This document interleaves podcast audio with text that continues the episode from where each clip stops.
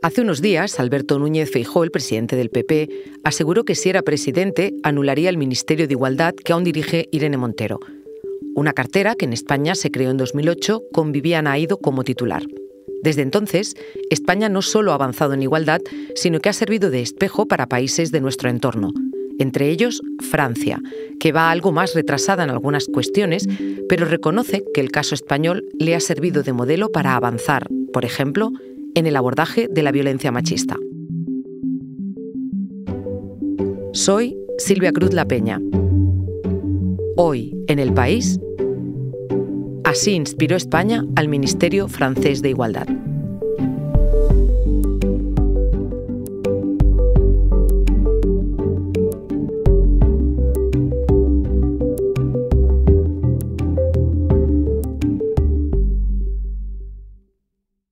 Para saber cómo llegó Francia a tener un Ministerio de Igualdad, voy a llamar a mi compañero Marc Bassets, corresponsal en Francia. ¿Cómo estás, Marc? Hola, ¿qué tal? ¿Cómo estás? Marc, eh, para empezar me gustaría que me explicaras cuál es la ideología del gobierno de Macron para poder entender un poco en qué marco se encuadran esas políticas de igualdad. Uy, es, difícil definir la, ideología de Macron. Podríamos, para decirlo un poco a brocha gorda, es centrista. ¿no?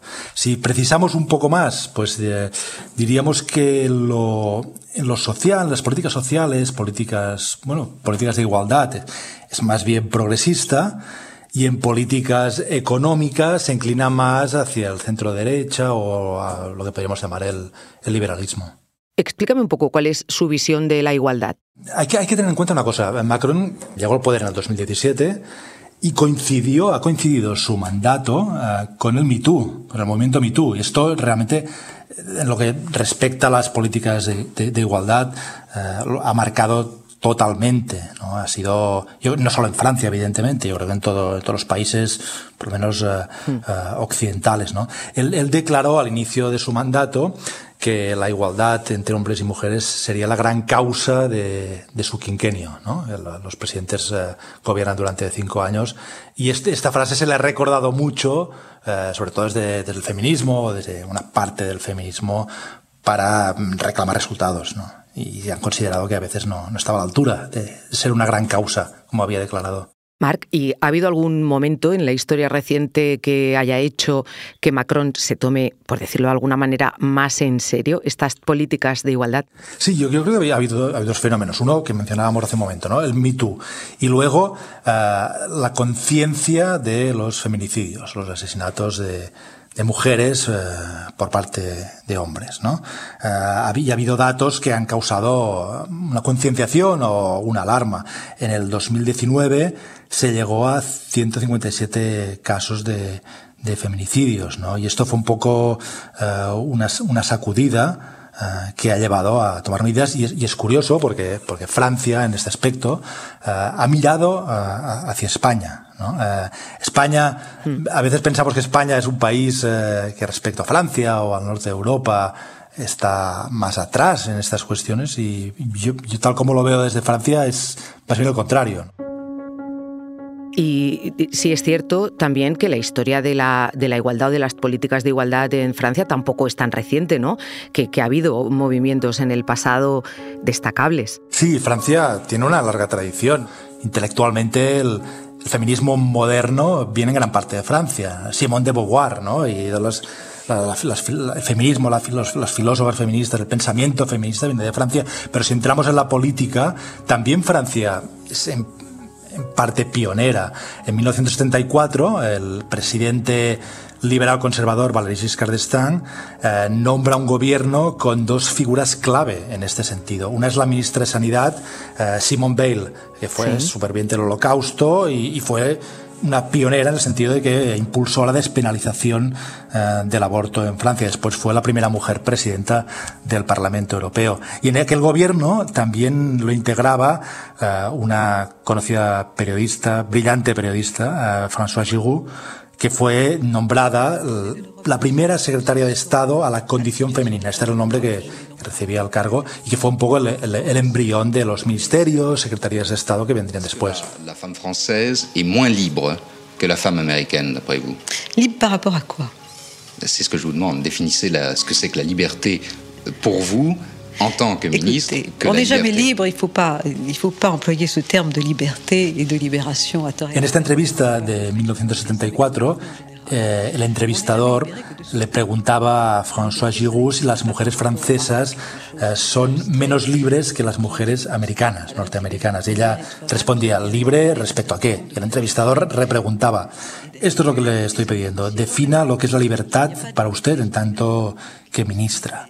Y uh, Giroud uh, respondía que nunca somos libres en realidad. Y, y hay que tener en cuenta que esto ocurre en los años 70, un momento muy concreto y importante en el movimiento uh, feminista. ¿no? Los años 70 es el, la época después de mayo del 68, los movimientos sociales, los movimientos estudiantiles, pero también el gran momento del movimiento de liberación de las mujeres en Francia. Marc, antes me has dicho que Igualdad empezó en Francia como una Secretaría de Estado. Sí, uh, empezó como una Secretaría de Estado y desde entonces, desde el año 1974, ha ido variando de denominación. ¿no? Ha sido eh, secretaria de Estado, ha sido ministra delegada, que es como un ministro no del rango más alto, ha sido ministra con pleno, con pleno rango, ha sido una cosa oscilante a lo largo uh, de las décadas y, de los gobiernos. Algunos mismos gobiernos han ido cambiando el ministro. A veces ha sido más por cuestión de equilibrios políticos o protocolarios que de prioridad uh, política, pero, pero el nombre del ministerio ha, ha cambiado a lo largo del tiempo. Con Mitterrand, François Mitterrand, el socialista que gana las elecciones en 1981 y por primera vez en la Quinta República, que se había fundado en el 58, la izquierda eh, llega al poder, esta cartera eh, adquiere un, un, peso relevante y, y la ocupa eh, una feminista que es eh, Yvette Roudy. Comment regretter de voir que les valeurs du féminisme sont en train de devenir réalité? Euh, Toutes ces valeurs et toutes ces idées qui étaient développées en termes de revendication sont passées maintenant au, au stade de la construction. Escuchábamos aquí a la exministra Agudí mm, hablando de mm, que es distinto efectivamente eh, cuando el feminismo pasa de ser una idea a tener que estar en las instituciones, cuando se pasa de explicar a Sí, lo, que Rudy quería decir es eso, ¿no? Que el, una cosa es el movimiento en la calle, eh, el activismo y pasar luego a tener los poderes de gobernar. Quizá, yo pienso que no, era tan, es tan significativo el rango como la persona que, ocupase este cargo, ¿no? Y en el caso de Macron, cuando él ganó las elecciones en, en 2017, eh, fue una secretaría de Estado de Igualdad, pero con una ministra con mucha presencia pública y una voz muy conocida, que era Marlène Schiappa, y después, con las dos ministras que han venido luego, ha sido ya un ministerio, ministerio delegado uh, uh, para la igualdad entre hombres y mujeres. Y yendo a cosas concretas, ¿cuáles dirías tú que han sido los principales hitos de esta carrera por la igualdad? Mira, ahí, ahí podría citar eh, cinco, cinco hitos o cinco momentos. ¿no? El primero es la, eso, la llegada de Mitterrand, el socialista Mitterrand, al poder en el 81. ¿no? En ese momento se anuncia que la seguridad social eh, eh, sufragará el, el aborto y se suprime de la ley la noción de jefe de familia que era una remora evidentemente machista del pasado. Otro hito, un segundo hito, 1991. Edith Cresson eh, se convierte en la primera mujer primera ministra. Tercer hito, eh, en 2007 eh, se aprueba una ley para instaurar la obligación de paridad entre hombres y mujeres en los gobiernos de los municipios de más de 3.500 a habitantes y también en los ejecutivos regionales. Cuarto hito, 2012. Eh, tiene que haber un mínimo de un 40% de dirigentes en la administración local, municipal, eh, nacional, que sean eh, hombre o mujer, un 40% eh, como mínimo. Y último hito, 2016. Estoy hablando de antes de que Macron llegue al poder. ¿eh? 2016, que el gobierno, el presidente del socialista François Hollande, eh, se adopta una ley contra la prostitución, una ley que penaliza al cliente y no la prostituta. Un momento, Marc, ahora me sigues contando. Porque escuchas hoy en el país y siempre tienes ganas de más, recuerda que los sábados y los domingos tienes nuevos episodios gracias a la colaboración de Podimo y El País Audio.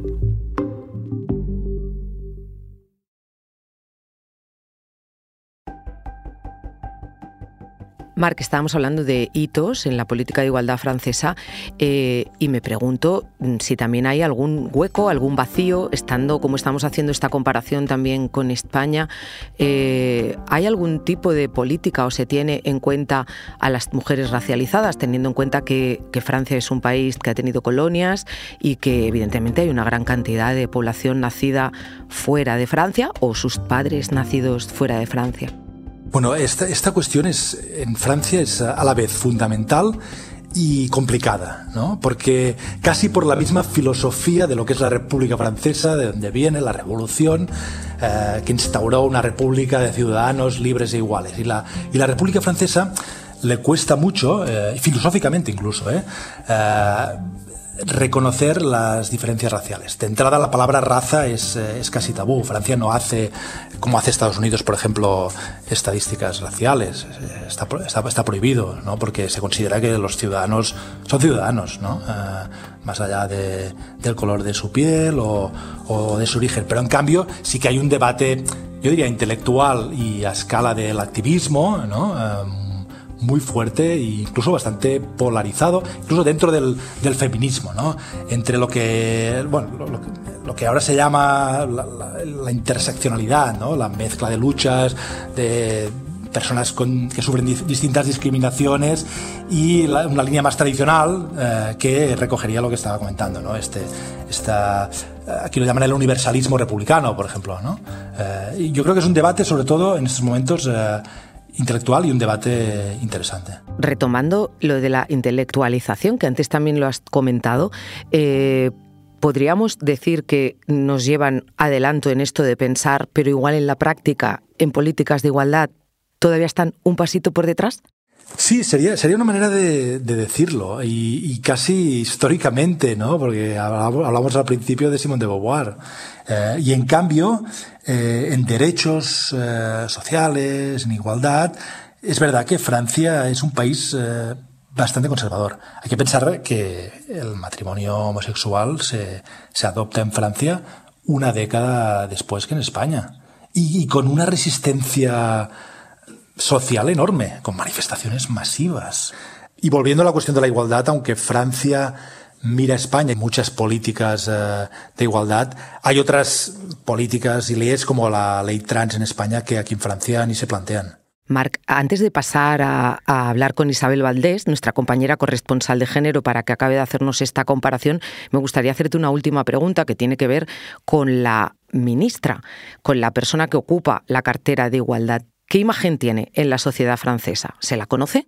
Mira, no. Eh, la respuesta breve es no. Eh, es una ministra de perfil bajo, eh, que no tiene un, ni ella ni los temas que defiende o que promueve son temas que polaricen la sociedad francesa o que estén en los titulares constantemente. Por tanto, sería improbable que ese ministerio desapareciera. Sí, yo, yo, creo que sería improbable y yo creo que no hay, no hay un fetichismo del nombre en Francia sobre este ministerio. Es, es más las políticas eh, que se hacen.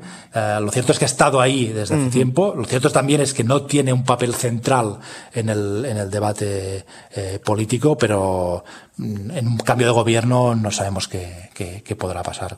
Marc, pues vamos a hablar con Isabel para ver cuál es el futuro de ese ministerio aquí. Muchas gracias. Gracias, muchas gracias.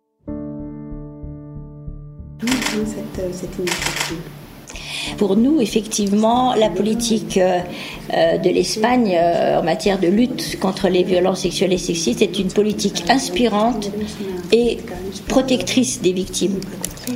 Hola Isabel. Hola Silvia, ¿cómo estás? Muy bien. Dime, ¿a quién estamos escuchando? Pues estábamos escuchando a Isabel Lonvigrom, que es la ministra delegada de Igualdad y Diversidad de Francia. Estuvo aquí el pasado otoño y le estuvimos haciendo una entrevista. Y ocurrió cuando hablamos con ella lo mismo que con la anterior ministra, que era Elizabeth Moreno, y es que Lombis incidió y repitió que la política de España en materia de lucha contra la violencia machista y también ya violencia sexual es una política a la que Francia lleva mirando ya pues dos décadas. Eso es justamente lo que estábamos también hablando con Marc allí desde Francia. Eh, pero explícanos qué te contó ella, por qué se inspiraron en España. Pues lo decimos mucho y a veces pienso que nos lo creemos poco. España tiene una de las mejores estructuras institucionales contra la violencia machista del mundo.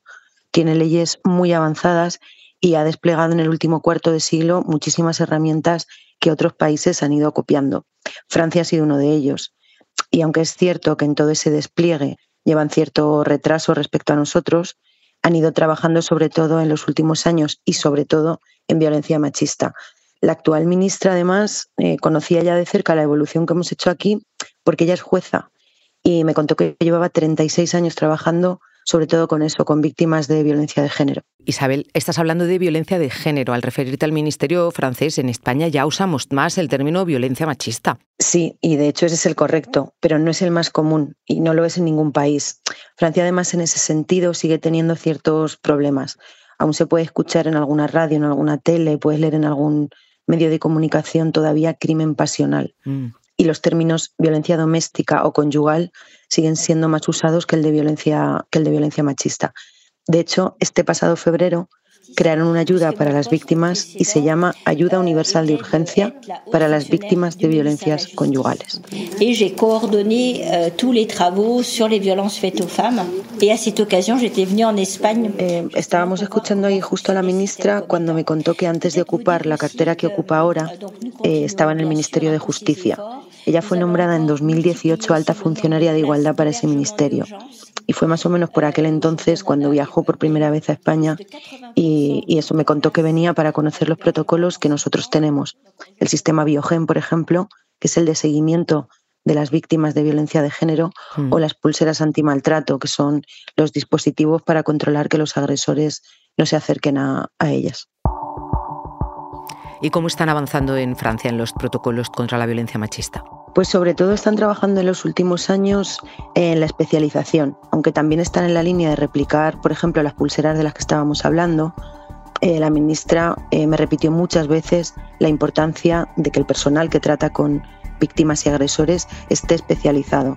Todos, desde policías hasta médicos, la abogacía, la magistratura. Y esto tiene un sentido y es por una razón.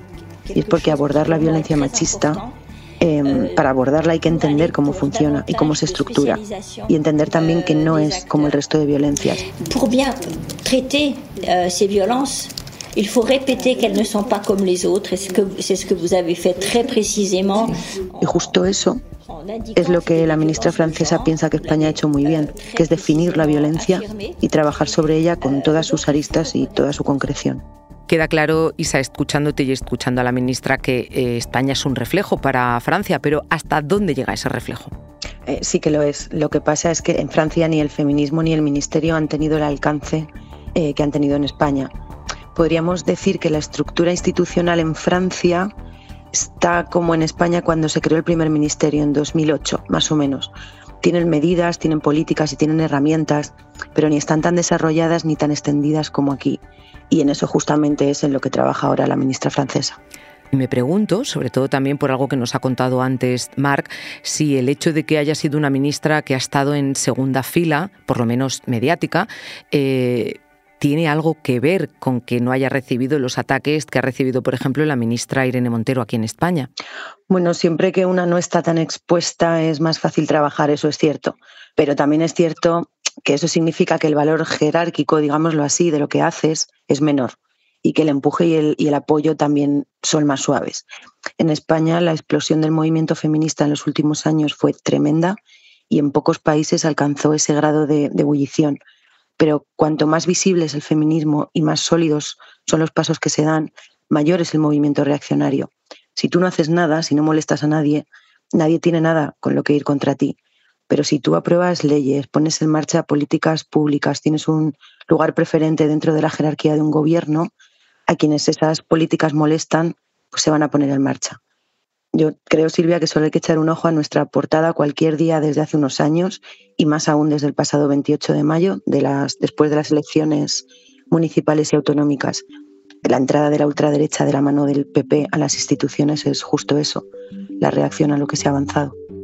Pues vamos a ver qué, qué va pasando y seguro que volvemos a hablar pronto de este tema. Muchas gracias. A ti, Silvia, un abrazo.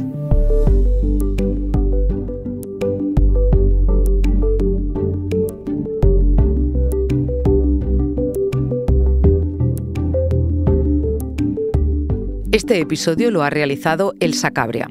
La grabación en estudio es de Nacho Taboada, el diseño de sonido de Camilo Iriarte, la edición de Ana Rivera. Yo soy Silvia Cruz La Peña y he dirigido este episodio de Hoy en el País. Mañana volvemos con más historias. Gracias por escuchar.